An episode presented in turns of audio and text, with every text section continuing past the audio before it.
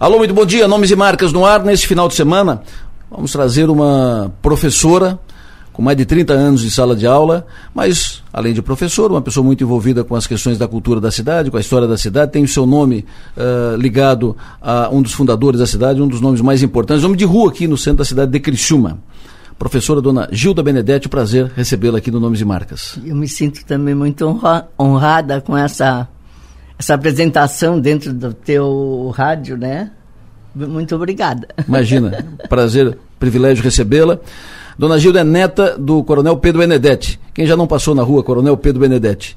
É, a Gilda é neta direta do Pedro Benedetti e bisneta de imigrantes, e, enfim, o seu sobrenome está ligado à história da cidade de, de Criciúma. Chegou a conhecer o Pedro? Conheci. Eu tinha nove anos quando ele faleceu. E ele sempre foi um avô. Qual é a imagem que tu, que tu guarda dele? Era, era bem legal com a gente, né? Morávamos aqui na esquina onde hoje é a Pernambucana, era a casa dele, né? Onde eu nasci, onde eu vivia até os 15, 14 anos, morando praticamente em frente do jardim, né? Participando de todo dentro da cidade. Ele era uma pessoa muito elegante, sempre com aqueles trajes de lã inglesa polaina, eram muito elegantes. Bengala, né? Que na época se usava as bengalas, né? Pedro Benedetti era bem elegante, bem tá, alto. Estás com 91 anos, eu imagino. Uh, tu conheceu quantos? 90. Anos? 90 anos. Eu faço 90 agora em outubro. 90. Então, completando 90 anos, ou seja, uh, conheceu Criciúma uh, de muitas fases, de muitas épocas. O crescimento dela. Mas como eu sempre morei aqui na frente, no jardim praticamente, né? Que na época da minha infância já tinha algumas árvores, já tinha os traçados, Eu... junto com, com amigas que moravam aqui por perto, a filha do Elias Angeloni, a Ieda, que era bem amiga, a Zuma Naspolini, que morava do outro lado. Então a gente desfrutou bastante desse jardim aí quando era pequena. Pois é. Então tu lembra da, desse centro aqui como um jardim. Como jardim, já Imagina, como jardim. Jardim, é. gramado, não tinha, e... tinha pouquíssimas casas. Ah, é... era. Eu tenho uma, uma foto da casa do vô de 1928. a rua aqui tinha duas, três casinhas pequenininhas, né? Mas uh, já, tinha, já tinha a rua onde, eu, onde a gente mora hoje, só que não tinha o nome dele ainda, né? E era a rua aberta com carro de boi ainda não, né? Já com... O que, que andava ali? A charrete? Olha, época? É, esse detalhe aqui no centro, não, não me lembro de carro de boi, de charrete, Nada. isso aí não. Não. não. Mas, Mas um... a rua já era completa, até lá pro lado de Uruçanga, já acompanhava, né? Perfeito. Só que comparando com hoje... Quando é que tu começou a entrar para a sala de aula, começou a lecionar, que foi a tua primeira atividade? 16 anos. Uau, começou cedo. É, comecei, a minha faculdade foi Lapagesse, né, como nós tínhamos só o Lapagesse, eu fiz o primário, depois nós recebemos o curso normal regional, né, que começou a funcionar, fui a primeira turma, e dava direito a lecionar em escola isolada. Naquela época, né? Sim. Tinha as escolas isoladas. E eu consegui uma lotação em Sangão, o nosso aqui, o nosso bairro aqui, Sangão. Certo. Trabalhei lá durante um ano. Fui recebida por, por primo Silvério de Luca e Catarina, que me receberam, né? Eu ficava por lá durante um ano. Aí é quando aparecia alguém para vir fazer compra, que as mulheres vinham a pé para a cidade, eu aproveitava o caminho, e a gente voltava de trem, porque de manhã cedo eu tinha aula. Nossa senhora. E Sangão era longe na época, né? É. Eu acho que tem mais de 12 quilômetros aquilo ali. Não, mas é, é longe. Passando ali. Ou, pelo, ou eu tinha que ir a pé? É, passando ali pelo colégio, pela faculdade, indo até Sangão, acho que não sei se dá isso, 10, 12 quilômetros. E quando vinha para cá, vinham a pé, não, porque não tinha. Nós claro, vínhamos a não tinha pé. Ônibus, não tinha é, transporte, não, não tinha é, nada, né? É. Então a gente aproveitava, eu aproveitava a carona com as mulheres que vinham fazer compra. E depois, na volta, às 6 horas, a gente voltava de trem e de manhã eu lecionava. Porque o Lapagesse foi a primeira, a primeira escola de, de Criciúma, né? É a mais antiga e é a, a mais antiga escola. e a primeira, é. Perfeito. Dali saíram muitas pessoas, saiu, tu saiu inclusive. Depois de lá do, do Sangão, dessa escola isolada que foi tua primeira experiência como professora? Pra, aí no ano seguinte eu consegui vir para Criciúma. E aí nós tínhamos uma escola reunidas, já mudou de sistema, já eram quatro salas, não era só uma. Eram quatro salas que hoje o local é Humberto de Campos. Hum. Eram quatro escolas de madeira, um pátio no meio, a cozinha, o, o sanitário.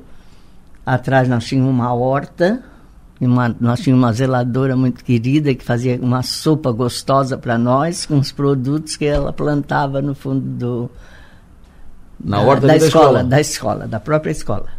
33 anos de, de sala de aula, né? 33 anos professora, 33 anos que o giz foi o teu grande instrumento de, de trabalho. Sempre. Quais são, quais são, as grandes lembranças que ainda guarda, tenho, ainda tenho a caixinha com algum giz lá dentro de casa é guardada. quais a são gente as... usava, porque naquela época até o giz às vezes a gente tinha que comprar. Vocês tinham que comprar? É, para poder trabalhar, né? Porque era quadro negro. E às vezes, não sei se era falta de alguém ir buscar em em Florianópolis, né, porque era onde era ficava o almoxarifado.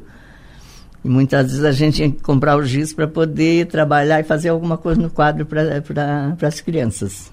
Nessas escolas isoladas, muitas vezes as professoras tinham que ir morar lá, porque às vezes ficava longe. Era, tinha, era, inter, lá, era né? interior, interior, né? né? Isso. Minha mãe, por exemplo, ela, ela era professora e de uma escola dessa e eu nasci na sala de aula porque a, ela morava junto da, da, da escolinha, escola, é, da escolinha lá no algumas, Caveirazinho, é, em Aranaguá. Que hoje é já... perto da, do centro, mas na época era longe. É. Eu nasci na, na escolinha. Então tu já conhece. Sou filho da sala de aula. Já, já conhece o sistema de escolinhas mais isoladas, né? Ah, conheço mais de ou menos madeira, bem simples. Isso. Desses 33 anos de, de sala de aula, quais são as principais recordações que tu traz contigo? Ah, são, ah, são muitas. É difícil de, de, de, de recordar. Por exemplo, trabalhei 25 anos nessa escola isolada. Não, reunida, não, já não era isolada. Essa aqui onde hoje é Humberto de Campos. Hoje é Humberto de okay. Campos. Comecei a trabalhar quando veio a normal para Criciúma, da, da, da Madre Teresa Michel. Eu fiz o normal comecei a trabalhar com ginásio. Trabalhei 10 anos no Lapagesse hum. como professora normalista, já nessa época já era normal. E aí começou a vir o pessoal de com faculdade e as professoras de normalista tinham que ir se afastando e procurando outros locais. Como nós não tínhamos ainda faculdade aqui, eu comecei a percorrer acho que praticamente todas, todos os nossos uh, colégios, porque só tinha normal. Hum. Aí reunimos um grupo, que, na época que eu fiz a faculdade, uh, o MEC liberava sem presença. Está hum. Tá voltando, já estão hum. voltando. Sabe onde é que nós vamos parar? É. Bagé. Lá na fronteira do Rio Grande? Na fronteira. Nós íamos em seis professoras até Bagé para fazer a faculdade. Nos formamos em 75. Nossa. Aí então eu já tive o privilégio de trabalhar mais três anos como superior. Aí me aposentei no colegião. Mas as os colégios aqui participei de todos eles, Lapagesse, uh, Coelho Neto, são Cristóvão, Heriberto Ilse e por aí afora. Era difícil, sempre foi Era. difícil lecionar. Não, né? é porque aí vinha os professores formados com faculdade, a gente ia perdendo a oportunidade, claro que eles tinham preferência claro. né, pelo curso. Então, depois de 10 anos de trabalhar no Lapagesse, aí eu fui me aposentar no colegião. Mas, além disso, a própria estrutura para o professor tra trabalhar, a estrutura, a, re a retaguarda para o professor da, ir para a sala de aula, cumprir o seu papel de, da orientação pedagógica. Tu estava falando há pouco que falta, às vezes faltava giz, tu tinha que comprar giz para ir para a sala de aula. Até Por que, que sempre foi tão difícil assim, né? Olha, duas vezes eu estive em Florianópolis, lá no almoxarifado desperdício era tanto que dava uma tristeza muito grande na gente. Mas fazia parte, né? Tu também sempre foi muito ligado à cultura da, da cidade de, ah, de sempre, sempre. Trabalhei com todas as entidades, com a, a etnia. Nós estamos há quase 30 anos na comunidade, estamos sentindo muita falta das festas nossas, né? Dos nossos encontros. Vamos ver se eles estão falando que haveria qualquer coisa aqui no centro, tipo de uma quermesse. Uma quermesse, é. Mas eu acho que não vale a pena, né? É um retorno muito nós estávamos num nível muito bom já de apresentação, de trabalho, de ambiente, como nós tivemos lá no centro de eventos. Nós temos a nossa cozinha, ela está toda preparada, temos todo o material que é preciso. E agora voltar para uma quermesse, quer dizer, eu acho que é assim um, um retorno talvez, tomara que seja só provisório se por acaso sair, né? Ah. Porque nós começamos aqui no centro. Claro. Não sei se tu lembra. Lembro, imagina. Era as nossas casas. A quermesse, o nome vem daí, né? É. Hoje, a festa de tradição e cultura, a quermesse e tal. A festa das etnias virou, é, né? Mas isso, no início depois, era a quermesse claro, que era aqui. É, aqui no centro. Eram na, construídas na aquelas duas casas de madeira, né? Isso. Onde a gente servia o almoço, servia os lanches mas começou a haver uma depredação muito grande aí no centro, né? Exato. Eles não respeitavam. Foi onde começou as etnias, né? Cada, cada, cada raça fez o seu trabalho, que nós temos a polonesa, temos a italiana, temos a portuguesa. Estávamos em cinco e agora nós estamos em sete, né? Que o árabe está conosco e a espanhola. Perfeito. Eu lembro que tu sempre muito ativa na, no meio. Ah, né? é. Nós temos uma né? entidade agora que completamos 45 anos na comunidade, a Tupã. Não sei se já ouviu claro, falar. Lógico. São os enxovais que nós levamos para os hospitais. Antes a gente atendia São José e, e, e o. Como é? João Batista. São João Batista. Mas hoje nós estamos servindo só Catarina o Hospital Infantil, Infantil Santa Catarina. É, de Santa Catarina, porque é o único local onde o, o SAMU, né, trabalha, hum. né? Nos outros hospitais é só o particular, então o nosso trabalho é servido só na no Hospital Infantil Santa Catarina. Vocês são quantas na Tupã? Atualmente nós estamos em 32. 32. E essa, a, a Tupã tem quantos anos? 45 anos. eu faço parte dele. Desde o início? Desde o início. Vocês, uh, vocês se reúnem mensalmente? Uma vez por semana. Uma vez por semana. E aí das... se reúnem para fazer enxoval? É, para fazer enxoval. E a nossa sede é aqui na, na João Pessoa, no edifício Perissoli. Apartamento 206.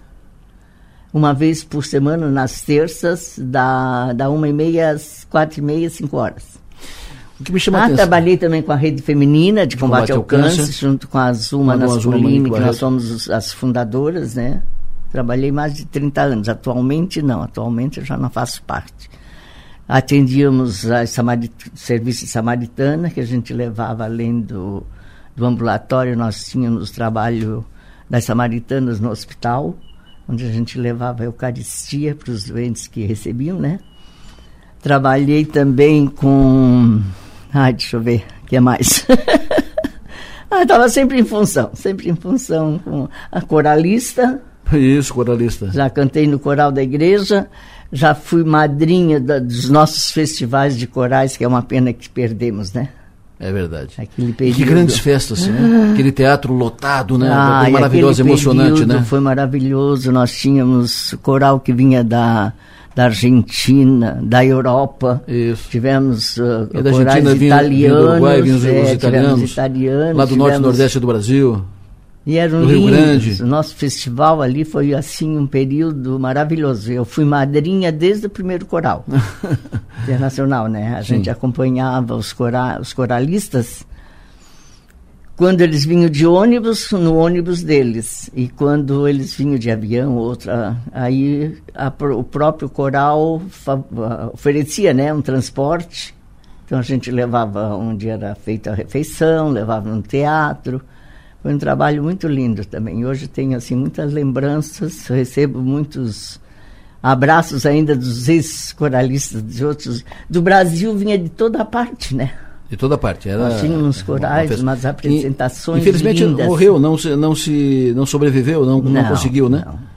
Eh, Eu lembro que era, era uma dificuldade, tinha o apoio da- das empresas, da iniciativa É privada. porque no começo, no começo, eu acho que era mais particular e o Isso. coral mesmo que procurava, ah, recebia Doações. doações, podia movimentar.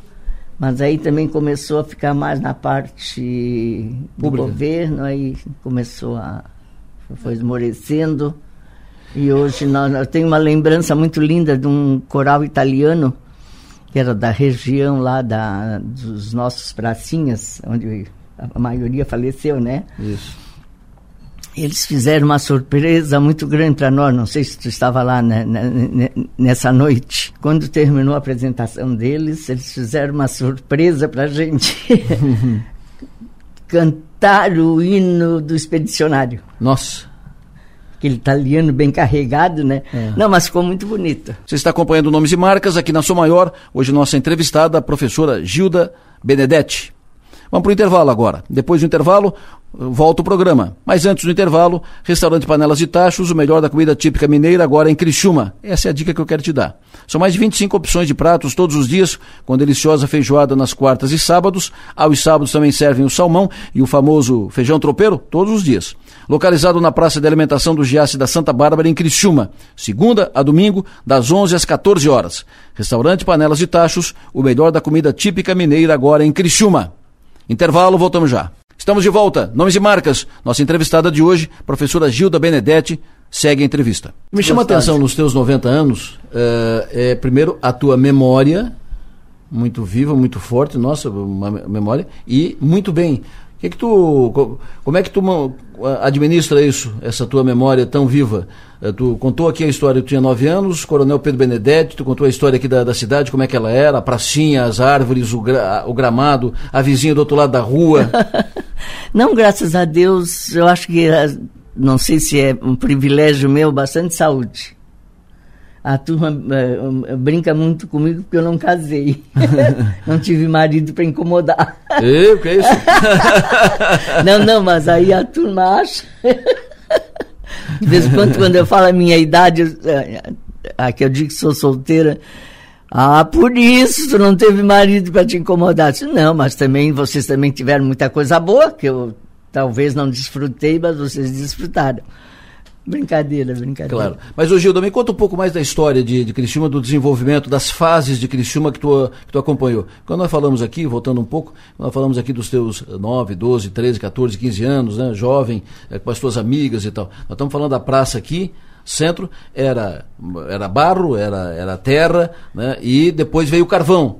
Eu lembro que um dia desse en- entrevistei aqui o seu Osmar Rocha, já falecido, e o seu Osmar... eh, Sempre muito elegante, né? Era, Isso, alfaiate aqui, sempre muito ele- elegante e tal. comerciante, né? Comerciante, com, Isso. aquele, com aquele- os seus ternos de linho, né? Linho branco e tal. No, nessa, nas ruas de Pirita e Carvão era duas, três passadas e o terno já estava quase preto, né? Isso.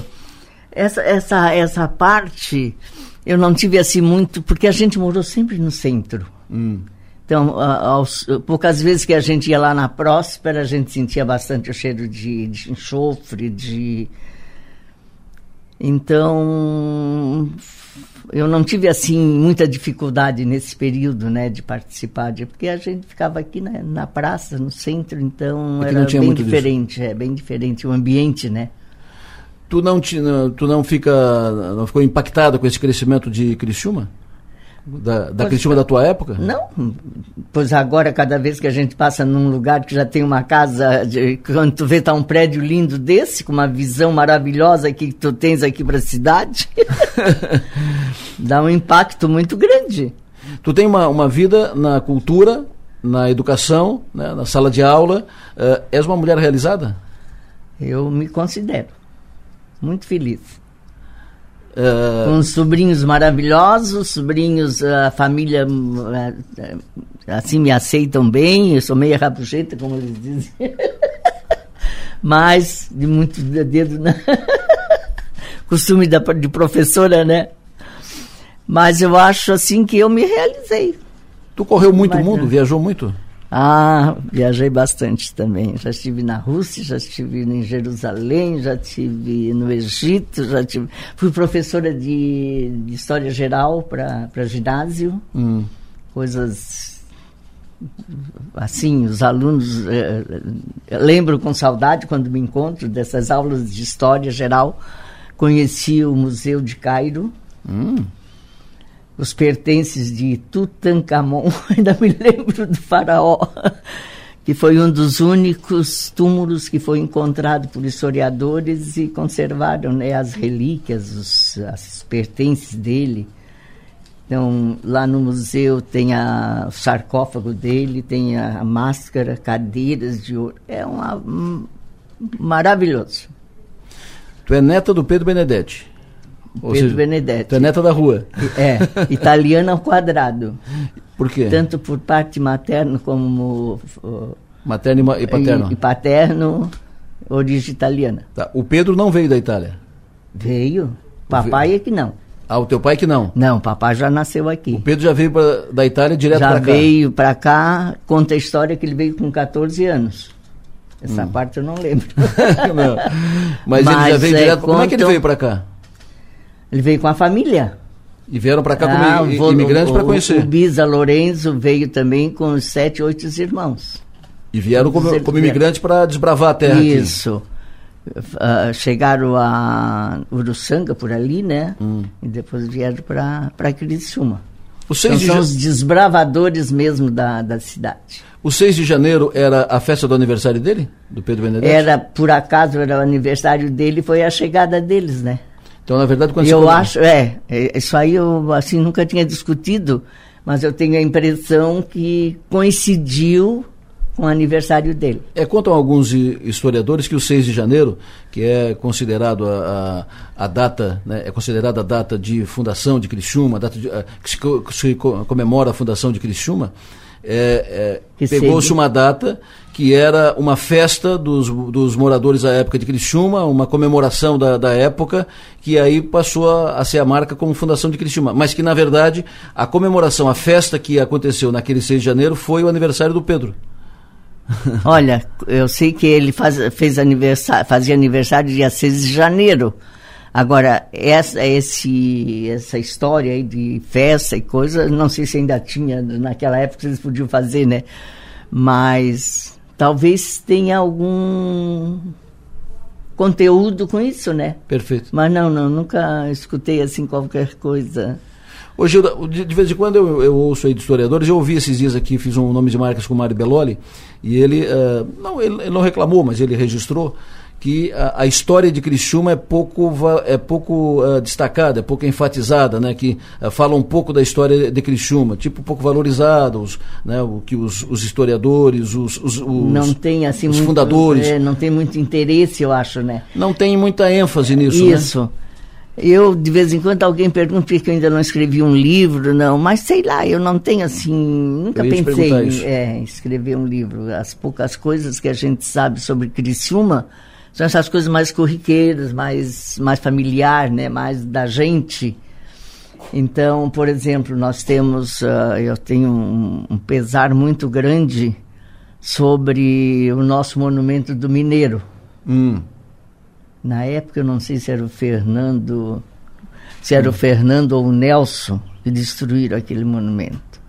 Não dá, não dá para acreditar. Por isso que eu digo, nosso povo não tem memória, né? É. Eu dava história, lutei, trabalhei, conversei com Arlindo Junks, tentamos fazer uma, uma campanha para não acontecer, mas quando amanheceu um dia, ele estava no chão. Eu acho que aquilo ali foi um, um período assim maravilhoso para Criciúma, né? Em 46. Sim, imagina.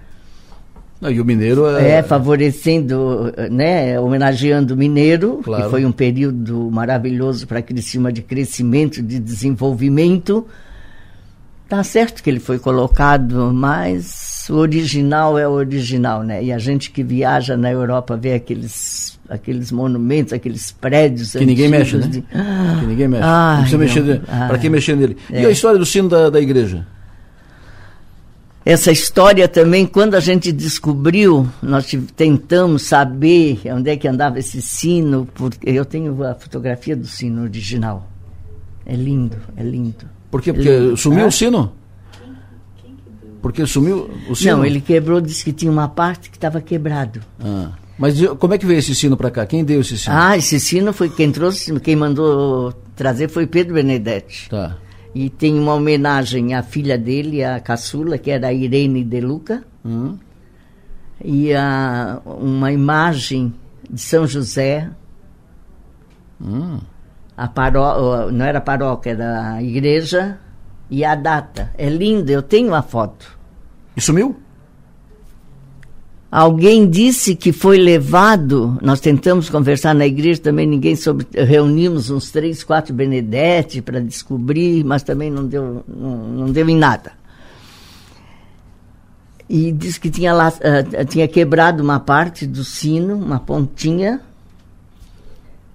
foi levado para restaurar.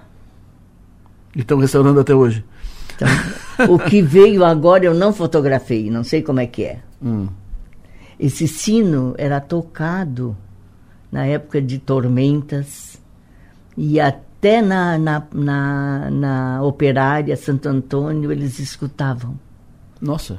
Esse era, sino... era um sino, um som maravilhoso. E esse sino foi trazido pelo Pedro Benedetti. Ele que mandou buscar. É. E ele desapareceu quando? Ai, agora o ano que foi, não lembro. Faz o quê? Mais ou menos quantos ah, anos? Ah, mas acho que já faz uns 15 anos 15 que anos. aconteceu. E sumiu? É. E quando eu tive agora na Rússia, um sino enorme colocado numa praça, com um pedacinho quebrado, eu disse, o nosso podia estar por aí. Claro. Mas quando a gente soube dessa história, já tinha sido levado e não sei qual é a, real, a realidade da coisa. Mas e Porque imagina que... como, como de, uh, quem prestigia certo não ia desmanchar, né? Imagina, não, e aquilo que tu disse antes, a, preservação. Lá as, respeitam as tradições, os museus, os, os, monumentos, as histórias, as peças históricas, Isso, é. respeitam, né? Uhum. E aqui, cadê o sino? Cadê ele? Mexer do Mineiro. Não, mas é muito lindo. Qualquer hora eu vou pedir para Raquel te passar tá. a fotografia dele com a mensagem, né? Perfeito. E era... Vocês participaram da, da, da construção, da idealização da Praça do Congresso? Eu, na época, eu tinha 15 anos e era guarda de honra do Santíssimo. Uhum. Que era levado em carro, né? Um carro muito lindo, bem decorado. Nós estávamos em, eu acho que em, em 20 moças. A gente usava um traje branco e acompanhava quando saía da igreja. Eu tenho fotografia também. Quando saía da igreja até a Praça do Congresso. Ali era celebradas as celebrações, né? Da, as missas. E o Santíssimo era levado cada vez que havia missa, né? Ah. Então era levado até hoje a praça, o altar. Hoje a Praça do Congresso é a praça ah, onde tem o Colégio São Bento e depois tem vários prédios e tal, é a praça na, ali. É, na época não tinha um nada em volta. Era um campo? Era um campo. Quase um potreiro é, ali. Isso. Né? E foi transformado no, na praça onde eram re, realizadas as apresentações, os grupos, por isso que recebeu o nome de Praça do Congresso. Que, que foi do Congresso Eucarístico. De 46, a 46. data eu lembro. Maravilha. Gilda, foi um prazer te receber aqui, falar da história de Criciúma, falar da história de quem tem vínculos com, com a cidade, falar da, da história de, dos imigrantes, é sempre muito bom. A cidade precisa falar mais disso, é sempre bom uh, falar com pessoas que têm essa marca. Muito obrigado por ter vindo aqui na Sou Maior, no nosso estúdio, para fazer o Nomes e Marcas desse final de semana. Eu agradeço, fiquei encantada com o teu recanto, está lindo. Uma obrigado, vista maravilhosa da cidade. Muito obrigado. E agradeço também todo o coração poder participar e dizer alguma coisinha sobre a minha vida, que foi maravilhosa. E vivida aqui no, no centro, né? É Brinquei verdade. demais nesse jardim. Nós tínhamos um amarelinho, ah. na época ali não tinha, não era calçada, era Imagina. chão, né? E quando chovia ficava certinho, valinho. onde tinha um amarelinho que a gente brincava. Maravilha, bons tempos, Não, não, bons tempos. foi. Ó, fiquei muito feliz em poder ser recebida por vocês. Imagina. Muito obrigada. Nós que ficamos. Muito obrigado. Gilda Benedetti foi nossa entrevistada do Nomes e Marcas deste final de semana. Muito obrigado pela audiência de todos vocês. O programa volta no próximo final de semana. Um abraço, até lá.